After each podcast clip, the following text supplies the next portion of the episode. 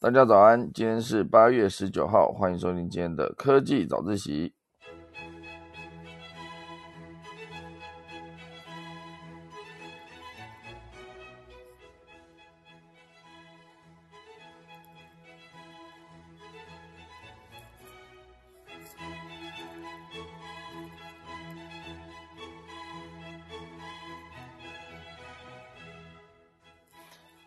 好的，今天科技早起要跟大家分享几则消息。第一大段呢，会跟大家聊到就是一个中介服务法啊，NCC 即将推出的这个服务法草案啊，现阶段都在开公听会的路上。那这个草案呢，其实全名叫做数位中介服务法。好，那这个草案主要就是要因应科技汇流，促进通讯传播的健全发展。哦，中心思想在应该说整个草案说明前两句写的是这个。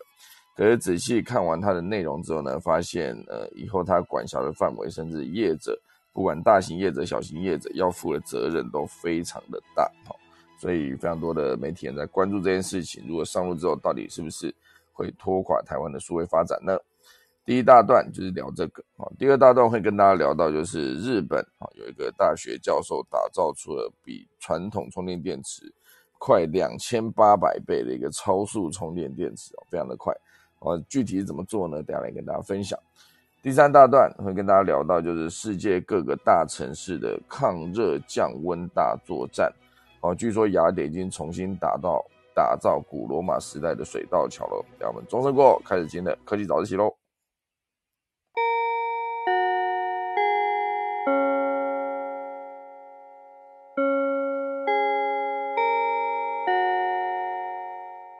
好的。今天的新闻呢，大概就是这几则。我们今天的开场结束了，你现在就来跟大家聊聊，大家周六要去哪里玩呢？好，还是不要聊这个，感觉太不正经了哈。今天还是跟大家分享几则消息哦。呃，越来越多的消息传出呢，苹果的发表会啊，就是秋季发表会，也就是会让 iPhone 十四正式在世界上面公布好的。iPhone 的秋季发表会很可能就定在九月七号哦，哦，也就是大概剩不到二十天哦。九月七号，诶，二十天嘛，对，不到二十天哦，所以不知道大家是不是很期待呢？至少我觉得我应该算是蛮期待的。我的整个 iPhone 哦，一路从十十一哦，那是二零一九年买的一只 iPhone 十一 Pro Max，到现在已经。经过了一九年到二零年、二一年、二二年哦，用了三年了。现在真的很难想象，因为以前的 iPhone 差不多用一年，它的电池就会 烂到无以复加，就是你必须去换新的电池，要么就直接换新的手机，甚至它的速度还会大幅的下降哦。之前甚至还被传出说，是不是有阴谋论的存在？哦，就是说 让那个。追系统更新，它的呃旧款的硬体就会跟不上，好，这是之前有传出的一些阴谋论，哦，不过这一切呢，在现阶段哦，好像是手机使用的年限可以越拉越长，至少我自己的手机呢就使用了三年，前一只手机 iPhone 六 Plus 用了四年多，哦，二零一五年到二零一九年，二二零一五年的一月到二零一九年的十月，哦，所以一五年到一六一七一八一九四年。哦，快五年了，好可怕！四年又九个月，前一只手机用了四年又九个月，这只手现在这只手机哦，用了三年多，所以是不是寿命越来越长呢？然后那个电池越来越耐用，而且我之前那一只 iPhone 六 Plus，它的电池是完全没有换过，四年又九个月的中间完全没有换过电池，而且整个电池健康度呢，在我呃换下一只手机的二零一九年哦，就是应该说。使用了四年又九个月之后，健康度依然维持百分之八十七哦。那只手机真的是我遇过用超久的手机，全部都是六 Plus，到了六 S 或者六 S Plus 的时候，全部那个使用年限都回到一年两年了。哦，所以总之呢，九月七号如果要 iPhone 十四公布的话，大家是不是很期待呢？当然还有其他的硬体啊，我觉得这个在九月之后可能会有更多的消息啊，到时候再跟大家详细的聊一聊。另外一块聊到 iPhone，大家聊聊那个三星哦，三星现在现现阶段的双折叠机，之前三星有折叠机，不知道大家有没有看过？三星的双折叠机这一次的公布售价这件事情呢是蛮酷的，在日月潭上空。而且这个双折叠机是什么意思呢？呃，因为整个的 Galaxy Z Flip 四哈，就是售价已经是三万跟三万二，它的那个 Z Fold Four 另外一款哦，就是五万六、六万、六万七哈，所以价格非常的贵啊，六万七一 TB。哦，就是十二 G 加一 TB 容量的最高阶的版本，六万七千八百八十八元。哦，所以现阶段那个本来有在讲说，二零二一年有可能是折叠机元年。好，当时市占率高达七成的三星呢，开始以两款折叠机打入主流市场。现阶段，二零二二年的预计出货量上看一千三百万只。哦，以台湾市场来看，销量也比前一代成长近二十倍。呃，它的折叠机呢有分成，你就把它想象成以前的手机拿着，然后往下折，然后那个大小变成一半。好，这是一种折叠机的方式。另外一种折叠机就是你一只手机往旁边折，往旁边打开，它就大了一倍的荧幕。好，所以往旁边打开，那荧幕就是更大。好，所以可以说起来，第一款刚刚讲的第一款，它就是一个它的第一款 Z Flip，好，就是。从上往下折的，它就是让手机的体积整体来说缩小，在一样的呃，应该说在跟传统的手机一样的荧幕大小的情况下，它有更小的体积。那第二款呢，叫做它的呃 Z Fold，好 F O L D，然后 Fold 第四代，它就是一只手机往旁边哦，往右边打开这种感觉。哦，所以它就是在维持之前体积，呃，手机体积大小一样的状况下，让荧幕大一倍。好，所以它逻辑上是不一样的，一个是体积真的缩小哈，另外一块就是荧幕真的加大。好，所以荧幕真的加大那一款，因为它整只荧幕整个就是传统手机荧幕的两倍大嘛。那它的最高阶的版本就刚刚讲到十二 G 加一 TB 容量的，呃，Z Fold Four 这一款。它就是六万七千八百八十八元。好，那现阶段不确定大家到底对呃折叠机的想法是什么。我自己是觉得我应该还没有需要到拿到这么大块的荧幕，因为毕竟我也是一个有 iPad 的人嘛，我也要移动中使用。好，那当然就是用我的手机就好。那真的想要有大荧幕的情况下，我就直接开笔电，要么就直接拿那个 iPad。我之前有一个十二点九寸的 iPad Pro。目前为止还是觉得是一个非常划算的投资哦。它除了可以单机使用之外，也可以透过那个苹果现阶段，呃，O S O S，也就是说它的呃电脑作业系统啊里面内建的 Sidecar，也就是并行的功能呢，把我的 iPad Pro 哦变成我的电脑的第二荧幕。哦，这件事情在使用上是非常方便的哦。所以不知道大家对于折叠机的使用情境，以及不知道大家有没有试过。那如果有的话，我可以分享一下心得。因为我觉得折叠这件事情，要么就体积缩小，要么就是同样体积的情况下，让它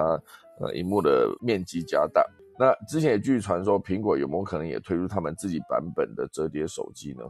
哦，这个我觉得在呃下一次苹果发表会，九月七号，显然是不会有，因为真的有的话，现在应该已经爆料满天飞了。就是爆料这件事情，就是一个。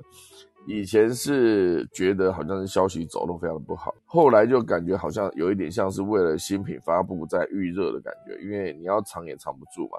很多的手机在，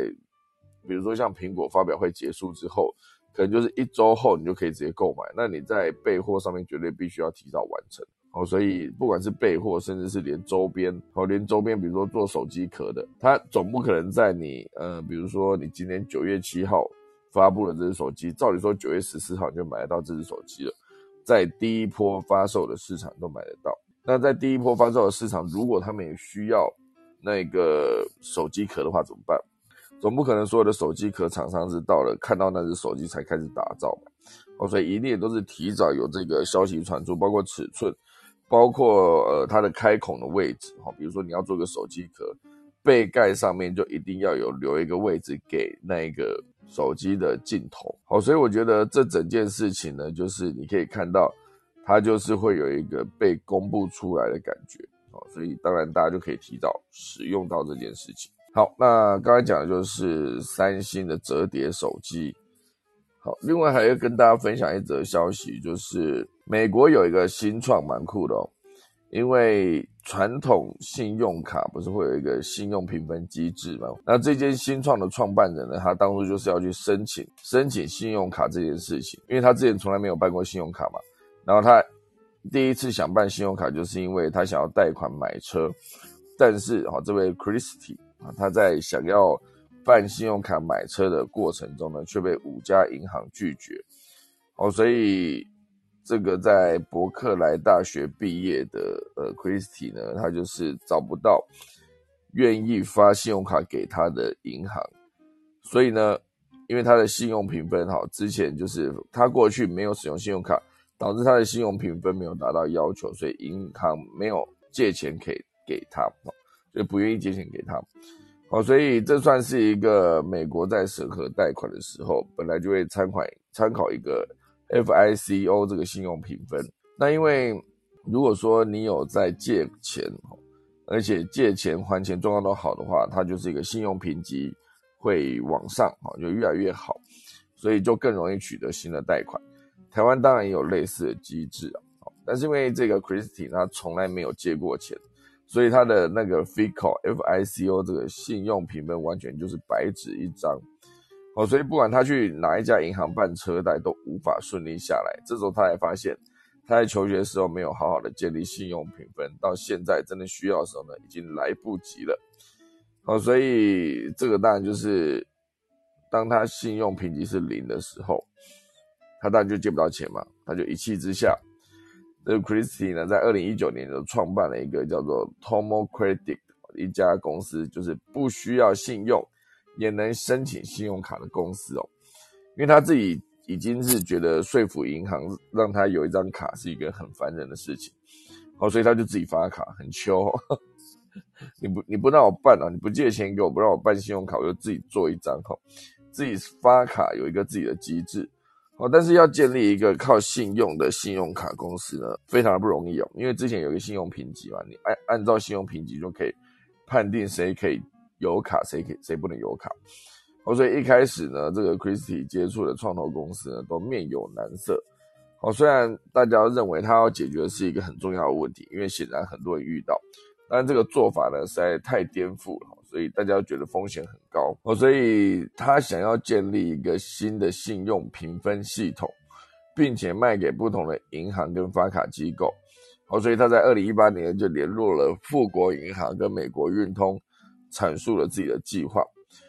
虽然银行端都认同啊，就是对于那些没有信用评分的年轻消费者来说，获得信贷是非常困难的一件事，而银行也有可能错过很多高潜力的客户。但奇怪的是哦，银行并不急于解决这个问题，哦，所以原本他就是想要说服银行采用自己的系统呢，要花十年，最终呢，他就一气之下就真的好，那十年真的太久，我觉得应该要快速的让它完成哦，哦于是他就花了一年的时间，想办法用不多的资金就完成了 Tomo Credit，而且正式对外发行。哦，所以靠着银行存款、股票甚至比特币来决定申请者的信用卡额度，他就创造出另外一款系统，就是不靠 FICO 这个信用评分哦。所以最终呢，这个因为现在年轻人都有很多种投资的习惯嘛，比如说你要去买股票，然后买呃期货。甚至是你的加密货币，全部都可以加入考虑，就可以更精准的判断使用者的真实还款能力。所以在真实呃，应该说完全了解使用者状况之后呢，他们的 Tomo Credit 呢就可以提供介于一百到三万美金的信用额度给使用者，然后随着他的财务状况调整这个额度。而且这个 Tomo Credit 呢有别于一般信用卡。的地方最大不同是，它不收循环利息。我觉得 Tomo Credit 会从使用者会从使用者的银行中每周自动扣除卡费，而不是像其他信用卡的月缴。如果使用者某一周没有办法付清卡费，那他就会立刻暂停这个使用者的卡，直到卡费被付清为止。这不但呢能够让使用者减少超支哦，也能够避免 Tomo Credit 有太多收不回来的欠款，蛮聪明的。总之呢，他的做法就是从月缴改成呃周缴，每一周都必须缴一个当周刷卡的金额，借此降低风险了。哦，所以除了除此之外呢，他也用大数据找到对的借款人，对的借款人就是可以让他查出谁是会愿意准时还钱的人。最终呢，他就减少了不还钱的比例。而目前哦，开业的第一周哦，就在没有宣传的情况下呢，就收到了两万张的申请。目前为止呢，他们已经处理超过两百五十万张信用卡的申请。至于很多投资投资人一开始担心的呆账问题，哦，Christie 表示呢，这个 Tomo Credit 的一个违约率哦，就是使使用者没有还卡费的这个比例只有百分之零点一一哦。一百个人里面只有零点一，一千个人里面有一点，一万个人里面有十一个人没还，很厉害哈。因为美国运通的违约率是百分之二点五，一百个人就一千个人就二十五个人没还，所以一万个人有两百五十个人没还，这是美国运通。而 Tomo Credit 是一万个人只有十一个人没还，两百五十跟十一有很大的差别。因此呢，他认为这个问题呢，其实没有一开始想象中的严重。哦，所以他有靠他的大数据啊，用他的呃不收循环利息，同时是每周结清欠款以及呃减少呆账的几率，哦，全部都是他成功的一个做法。哦，所以今年七月呢，Tomo Credit 就成功在 B 轮募资中得到了两千两百万美元的投资，而它的估值也成长到了二点二二亿美元，非常厉害。去年的收入取得了百分之一千的成长，他相信今年可以同样惊人哦。而至于这个新获得的资金呢，Chris 有打算用来增加那个 Tomo Credit 的产品，除了信用卡，好，他觉得车贷跟房贷也都是他想要切入的一个领域。好，所以这故事非常的酷啊，就是这个人呢，他觉得你不让我办信用卡，就因为我当初没有一个信用评级，是因为我没有借过钱，这太荒谬了，一气之下就自己办了一个自己的系统。而这个系统也不是空口说白话，他说办就办，就把它办办到一个不同的逻辑，确实也解决了银行这么多年来也会遇到的问题。因为毕竟哪一个银行不想要找到有潜力的客户？好，所以我觉得整个的故事非常的励志啊。其实也不能说励志啊，应该说所有的创业都是来自于你看到了一个问题，你想办法解决，然后并且从中获利。它其实是一个完美的演绎哦。诶，可是它赚钱的点在哪？哦，因为先刷卡中间手续费中间的差距还是会有获利的可能，哦，所以总之呢，这是一个我觉得非常酷的一件事情。哦，如果大家有兴趣的话，看到身边有什么问题，然后你可以解决，你就去解决。那解决的过程中，你可以拿到自己相对应应该拿到的钱。这就是一个对的逻辑哦，善的循环，好不好？好的，接下来聊聊今天第一则喽。好，第一则就是 NCC 中介服务法。好，这件事情呢，当然直接影响影响到的有没有可能是像是 PTT 哈，像是这一类的呃网络，要说是论坛吧，网络论坛。因为这个草案呢要求特别的，应该说要求的特别义务，哦，他们就表示说这个特别义务。照理说应该要直接适用在大型商业平台，因为如果用在 PTT 哈根本做不到。如果被纳为指定线上平台服务提供者，这个感觉是跟他命令 PTT 直接关站差不多。所以现在这个 NCC 也就是国家通讯传播委员会，他们就是在昨天举行了这个中介法哦，就是第三场公开说明会。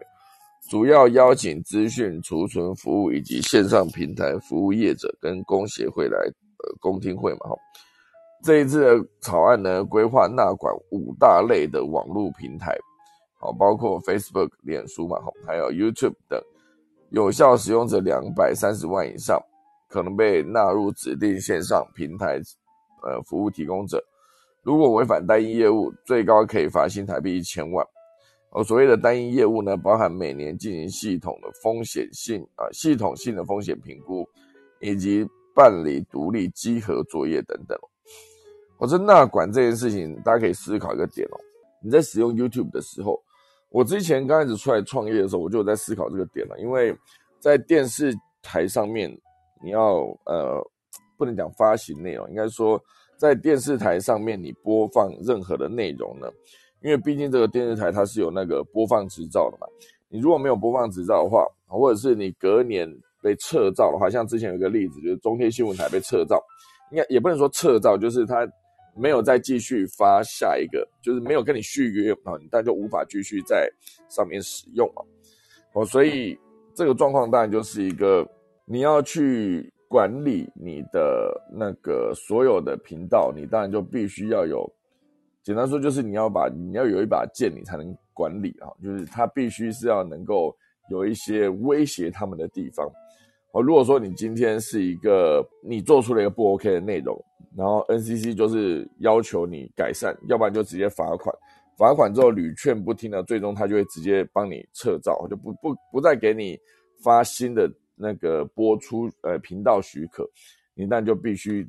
就此观战哈。可是这一切内容你把它放在 YouTube 上面去的时候，我那时候就思考一个逻辑，就是这个内容它到底如果它在 YouTube 上面。那你要如何去管理这个 YouTube 上面的内容？哦，如果说今天这个平台，因为毕竟，呃，我这个账号假设是一个在台北哈申请的一个账号，因为 YouTube 申请账号它可以，你可以显示你自己所在地嘛。它到底要从哪一个角度去切入？假设它就要纳管所有在台北申请账号的这一些创作者。那如果说今天这个创作者他是一个意大利人或是一个巴西人，他只是来台北。他就在来台北的过界期间，就就开了一个频道，那就开始做了一个礼拜的内容。那等他回到巴西的时候，难道 NCC 要一路管回巴西去吗？我觉得我当时想的这个点，当然就是我觉得平台它有一个就是世界，它在世界各个地方不同嘛。同样的一个平台，假设我在巴西上传内容，我只要连得上网，我在台湾也看得到。那台湾上传内容，巴西也看得到，这个逻辑哈。当然你要去管理这个 YouTube 上面的事情。哦，那你要从哪一个角度去切入？假设今天，好，我随便讲，随便，我们现在有一个呃综艺节目，它在电视电视台上面上传之后，同步也上传到网络上，上到他们的官方 YouTube，那它可以吸引到两呃两个领域的观众，一个当然就是在电视台上面的传统的观众啊，另外一块就是拿着手机在台湾看的内容的年轻人，或者是呃有一些长辈，他们依然是在网络上面拿手机看内容。好，这群人在台湾，OK 啊。另外，他如果是在别的国家，也因为觉得这节目有趣，他就看到了。那当然，观众就是可以看到这么多的内，应该说这么多地方的观众都可以看到一样的内容。如果说今天，呃，政府部门觉得这个节目不 OK，然后他直接管制，那当然 NCC 就直接下令呢，这个频道不准，这个节目不准在频道上面播。OK，你可以管这个。那他如果要管制他在 YouTube 频道上面的内容呢？那他要怎么？他要发文给 YouTube 说这个节目不 OK，你要下架嘛？那 YouTube 一定会有一个相对应的是，他有没有违反版权内容，有没有违反新三色等等这些规范？如果都没有，你显然不能要求 YouTube 这个在戏谷成立的公司去下架这样的内容。就算你要他下架，那难道这个内容不能透过？假设我今天拿一个档案，我直接传到巴西去，请巴西人帮我在巴西的频道上面上传，难道这样的 NCC 管得到吗？我所以，我之前一直在很好奇这件事情啊。目前为止呢，我也还没有找到一个解法，就是为什么他可以做这件事情。而如果这个中介法真的推出之后呢，他要管理的东西，哦，如果你今天要纳管五大类的网络平台，包括脸书跟 YouTube 等等，那你要去罚 YouTube 吗？好奇怪啊！因为以前你可以罚电视台，你可以罚，假设今天东森啊、中中天啊、呃那个三立啊，或者 TVBS 哪一些违反。像之前那个自入啊，就是你只要在节目上面自入，我们我们以前做节目的时候，就遇到一些其他的同事，他们也是曾经被罚钱。我就是因为歌手在呃在节目上面打歌还是什么什么的问题哦，直接被罚了很多的钱。那我那时候就觉得非常的荒谬，你歌手来来上节目不就是为了打歌嘛？那你打歌的时候，你却因此而罚他钱。总之，这有一切我都觉得非常的奇怪。那这个中介服务法现在显然没有太多人在讨论，至少我生活周遭，我自己的网络的同温层，这么多做媒体的哈，没有什么人在讨论这件事情，是它真的这么不重要，还是大家觉得讨论也没用哈？总之呢，现在很多的法条都是在呃，你看了它就是会影响非常多的这个很多的，不管是创作者还是媒体人的权益，哦，可是却没有太多人关注。这一次，甚至有一些媒体人就扬言，到时候如果一旦通过，他就必须要站起来抗争，因为他已经变成了一个之前大家在讲说独裁政府，他们会管制所有的言论啊，就像大家讲的北韩啊，像对岸，其实都是他们在管制言论自由的时候用了很多种做法啊。难道我们今天 N C E 做这件事情，大家要去思考一下，它到底算不算是同样的一个切入点？但这个详细的条文，目前为止是没有完全的，因为毕竟它不是一个三读通过的东西。而是它就是一个草案，研拟中的草案，大家可以仔细去研读一下这件事情。好，这个在我们的呃温券里面有提到，这是北漂，好，他说就是只要政府觉得你的贴文是假的，就会被贴假新闻、假消息。可是所谓的假新闻到底是什么？包括大家要去查那个有一些什么，你觉得他是觉得呃，比如说事实查核中心，事实查核中心在查的时候，他会列出很多他们收集到的资料，然后去最后给你一个结论建议，就是说这个是新闻是假的还是真的，还是部分虚假，类似这样子。哦，所以呃，我觉得。这个就是规范对象广泛了，包括赖啊、三大公有云以及呃网络论坛都会被管。好，尽管这个 NCC 重新澄清中介法管理的对象并非包山包海，但主要规范的数位中介服务提供者，依据草案的说明，就是透过有线、无线或是卫星或者其他电子传输设施传送数位格式的声音、影像、文字、数据等等，都算是他纳管的范围。那不是全部了吗？哈。所以这个中介服务分为连线服务、快速存取服务以及资讯储存服务三大类。哦，其中的资讯服务呢，再分为线上平台跟指定线上平台两小类。哦，所以这一个是各主管机关对于平台的内容，如果认为违法，如果认为违法，就可以向法院申请资讯限制令，并且在法院审查核发限制令之前，主管机关还可以进行行政处分。哈，所以。如果业者还拒绝执行限制令的话，可以最多被罚五十万元。我真的看不太懂哈，就是 为什么为什么那个一个呃声称民主自由以及言论自由的一个地方呢，最后会会会是一个这个状态，好不好？啊，当然这件事情讨论中还没有定案哦，那只是在定案之前，大家是不是应该多多去关注？我觉得其实也不止这个条文啊，很多的条文其实都必须要有。更多的讨论，哈，更多的讨论，然后所谓的呃，我们的立法委员呢，民意代表这些啊，必须要多多的去帮民众思考一下。那我觉得我是没有任何立场在看这件事情，因为这件事情是未定案中，所以大家都有公开讨论的权利。只是我觉得管制这件事情跟所谓的言论自由这件事情。大家可以多多去思考一下。好，这就是今天第一大段了。那当然，第二大段呢会稍微轻松一些。日本有个教授打造了一个超狂电动车的电池，是采用分子结晶作为介质，让充电的速率猛增两千八百倍。两千八百倍是一个什么样的概念呢？呃，就是如果你以前要两千八百分钟，现在只要一分钟了，这个概念。两千八百到底是几分钟？我真的想要算出一个分钟来看哈。总之呢，就是它非常的快啊，好，充电速度就是一转眼间就充完电。所以如果说呃，大家去思考说，作为电动车的动力来源，如何研发最完美的电池呢？一来当然就是它的总量要大，然后大就代表说它可以跑更远嘛，电池续航力。另外一块就是，如果你电池续航力不好，哎，没关系，你充电很快也 OK 如果充电很快，就是现在如果说特斯拉就是它的超级充电站，一去就是半小时。如果充半小时，大家可以在那边等待，那 OK。可是你如果急着赶时间的时候，那个半小时的等待就变得非常致命了。大家可以想象一下，那个半小时，如果今天你是开过去，然后如果帮你充电，啪，好充完了，这样你可以继续走了，又多了五百公里的里程啊，那个续航里程，那是不是非常的快哈？因为两千八百倍，大家想想看，两千八百倍，如果是六十倍的话，就是一分一小时变一分钟嘛。六百倍就是十小时变一分钟，哎，一千两百倍就是二十个小时，一千八百倍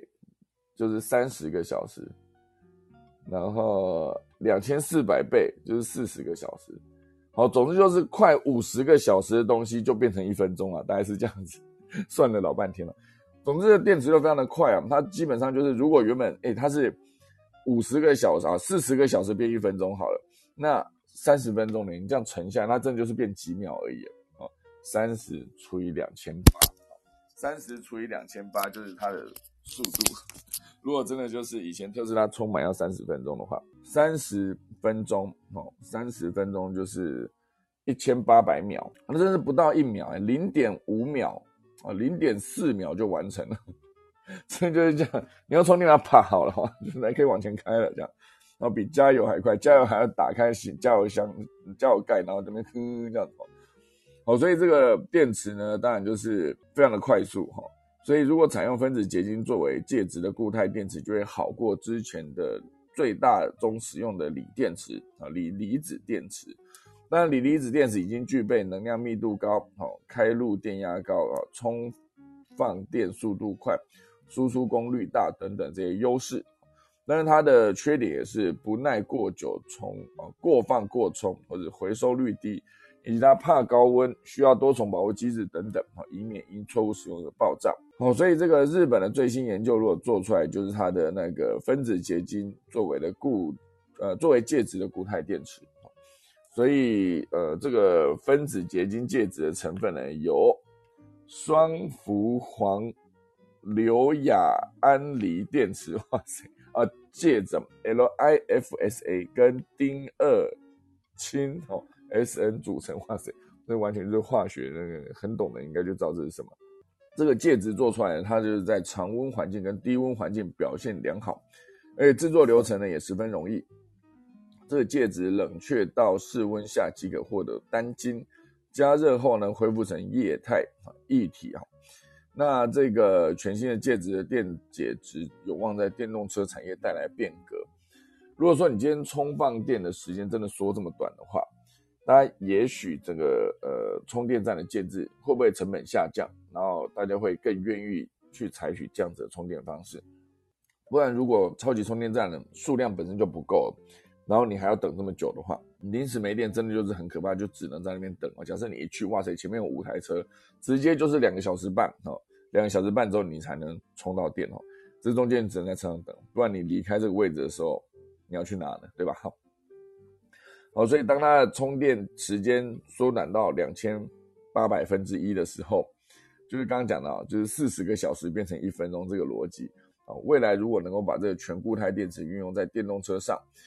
既可带来更加安全且充电快速的电池。如此一来呢，就能吸引消费者选择电动车，提高普及率，借此为减碳贡献更多的心力。这是东京工业工业大学的新闻，好，反正就提供给大家。好，最后一则消息呢，跟大家聊一聊，就是现阶段呢，呃，因为全世界都很热，哦，热到不行，所以降温大作战的前提下呢，各个大城市都有他们的自己的创意的做法。哦，我们一个个讲哦，这上面写到，就是因为英国。英国伦敦呢，之前就是出现了有史以来第一次的四十度以上的历史高温哦。其实大家想一下，三十几度的时候，你室内已经够热，就一定要开个冷气哦。而之前提到了英国装冷气的民众差不多百分之五而已哦，其他人根本不需要，因为英国的温带海洋气候其实是非常宜人居住的，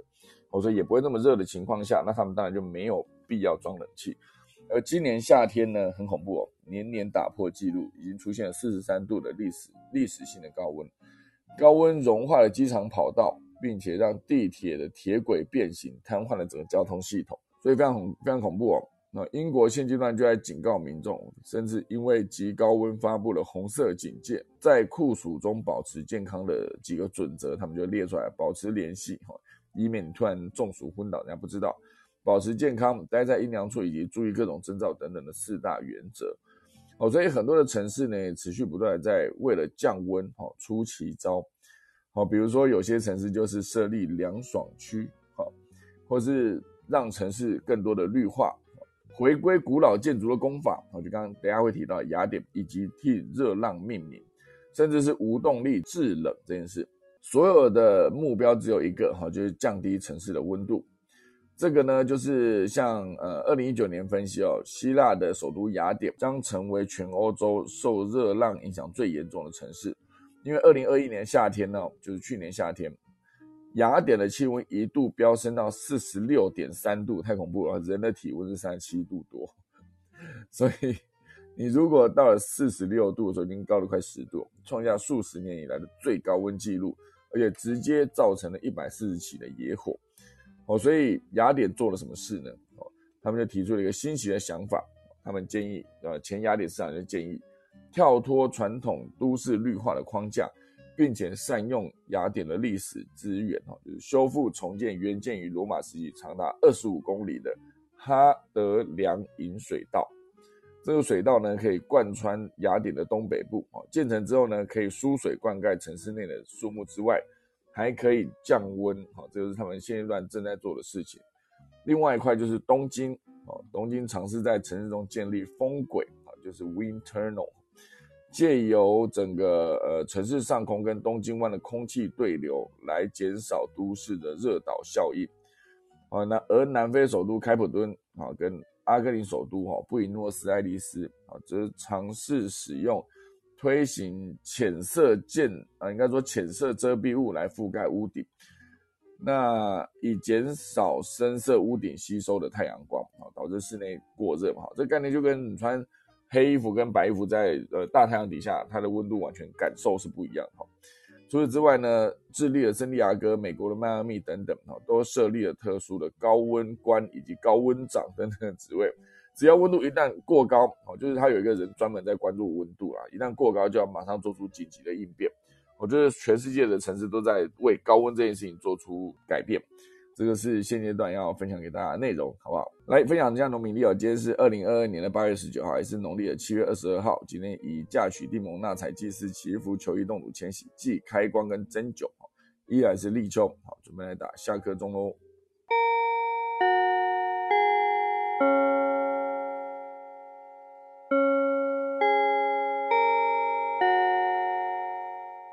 好的，今天谢谢大家收听啦。我们看看线上有谁哈？今天是呃八月十九号，我们看看何明燕老师跟我们的哎吕吕今天也出现了哈。哇，何明燕老师今天要跟大家分享什么内容呢？我是听到你在提那个中介服务法的草案。嗯，没错。啊，那还有秀导刚刚在讲那个内容课题，其实呃你谈的四个课题，可是在讨论的时候啊，我是觉得可以分成。Hosting 的平台就是呃中介服务法定义的这个呃资讯资讯储存的服务业，那 YouTube 平台可能就是这一个。那你刚刚提的一个叫做欧洲人来台湾，那这个是内容发布者。那欧洲人来台湾叫内容发布者。嗯，那他发布的内容，这个叫内容。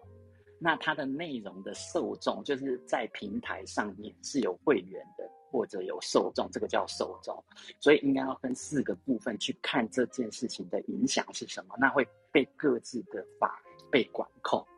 所以你的平台有平台服务法，就是目前中介服务法可能会规范的部分，对不对？那你的各自法的部分，就是受众的部分会牵涉到你的内容的部分是有牵涉各个事业主管机关。那你的内容发布者，你这有关系你个人在你的。执行业务上面，或者你个人在散布的内容，所以这个每个法都不太一样了。我先做说明，就是说，如果要讨论这件事，要分这几个层面去看，所以你会牵涉好几个层面的法条。嗯，那你如果回到中介服务法这一个，它光是它的问题，并不在说它去规范这个事情，它的问题在于里面的字眼跟我们所谓的叫做遵法成本。所谓的遵法成本，就是你要遵守这个法，你要花花多少的成本。那你现在在做的时候，其实它里面一个最 critical，就是最关键的一项，对大家比较没办法遵循的一个叫做平台知悉，就是你平台如果知悉这个叫做违法内容，那你就要做立即的移除。它重点在这一条，我说争议比较大的。那为什么要做立即的移除？因为有可能是违法内容，可是这个有就是遵法层，就是说它所谓的知悉的。规范是任何人告知你。好，那我现在假设我今天要攻击你的话，我就我就每天送信告诉你每一条都有违法，那你就变成平台知悉哦。那知悉以后你就要立即移除喽。那所以等于说我今天又要攻击你平台的话，我可以一直做这个动作。你知悉了以后，你要先移除再来处理。那这个会有第一个课题，就是你无法做，等于你无法处理。那第二个课题在于，如果去看。中介服务法里面，你仔细看那个条文，里面有一个叫事业主管机关，这个事业主管机关里面就有十五个主管机关。好，第十五项还是说其他事业主管机关，这个就在业务的执行，就是说你这个违法的内容有可能是卫福部管的，有可能是呃我们讲说观光局管的。好，那你这样违反内容所试设的那个 domain 过多，所以你在这些平台上面，即使大平台，有时候它都无法去处理这个。嗯，所以我觉得在这两条上面，它要更能够去限制、限缩它的范围，那可以到执行的成本可以控管或执行的呃，就是有它的可行性。所以一一的是字眼要在斟酌，可是斟酌的方式得把那个呃定义的范围再限缩，因为这个得要从处理正面表列。那你不能用负面表列或者用扩及定义的方式，你会造成平台无法处理。我觉得目前争议比较在这一部分，你会被扩大解释或被扩大引用，那这个部分就会有很大的课题。那大概是这样的事情。那我觉得这样子的讨论，接下来应该要更多、更密集的出现了，不然我觉得其实现在很多东西都很难啦，因为那个法条也不是大家都懂，而且讨论的点就是到最后能不能真的被落实写在条文里面。以及就算写到条文里面之后，还能不能透过不同的解读？反正我觉得条文永远都是拿来解读用的，它的差别只在于懂得解读的人就可以找到自己的优势，不懂的人就是只能吃亏哈。所以这就是为什么现在大家还是多了解一下法律会比较好。我觉得当然这一块我自己在今天收集大量资讯的时候，我觉得看的还不够，所以也许之后呢，可以再跟大家做一个类似的专题报道，因为这件事情我觉得影响真的非常的大哈。然后大家总是在说台湾的民主自由等等的言论自由，所以这些如果一旦没有以后，那台湾还剩什么呢？这是一个很严重的问题我觉得当然科技早一些不讨论政治可是我觉得在这一块，因为呃在数位媒体上面的内容呢，其实也算是。科技业的其中一块必须要被讨论到的事情，哦，所以我今天特别拿出来讲，明明就礼拜五讨论一个这么严肃的问题。可是这个目前的讨论，我觉得大家先理解了，就是说他以草案来讲，就拟定了以后开始在公听会嘛，可能就是现在目前出现的阶段，就是他在公听会的阶段。那接下来拟定要不要发布那个过程，就比较要看主管事业机关。所以这一块事实上，老实说，确实是一般的人比较无法了解的。嗯，那其实现在就是说，一般人想要能够去了解这些条文，或去看到这些关键字眼嘛，那你也是要花时间的。所以未来就是说，我我说，无论你刚刚其实，在你确认里面有处理像什么各自法这些，嗯，就是个人怎么去了解，然后可以执行，因为未来都会跟每个人相关。那可执行这一部分，其实可以用另外一道流程来让大家能够了解。那目前其实还没有处理到这一块，就是现在出现比较落差大的部分。那当然最麻烦的，我还是要说，其实，在之前有一次我没有上来发言，就是说，其实中文的中文是一个叫做呃高语境的呃语文的体系。所谓的高语境，就是说我们在很多的表表表现或文字的表达。比如说知悉这件事情，它是意会式的，知悉、知道、了解，在中文可以互用哦。可是你在英文或者欧洲很多语言，事实上他们叫低语境，它的用法是很清楚的。所以中文的高语境在这里会很大的课题，因为大家会，我们以前作文你会说，哎，你的第一句用了知道，下一句你不能重复用知道哦，你要用了解。所以这个会造成中文高语境，事实上在这个认知上有很大的课题。那这也是我一个特定国家或文化要去要去处理的吧？大概是这样子。嗯，好的好的，感谢老师。我觉得大家可以考虑多去研究一下，因为这是关乎每个人的权益啊。如果你是个内容创作者的话，好了，时间来到八点零七分啦，就是一小时前呢，就是。七点零七分的时候，哎，我房间根本还没开。总之，今天就礼拜五啊，大家就是开心的去过周末，好吧？我还是先准备来打个下课钟喽。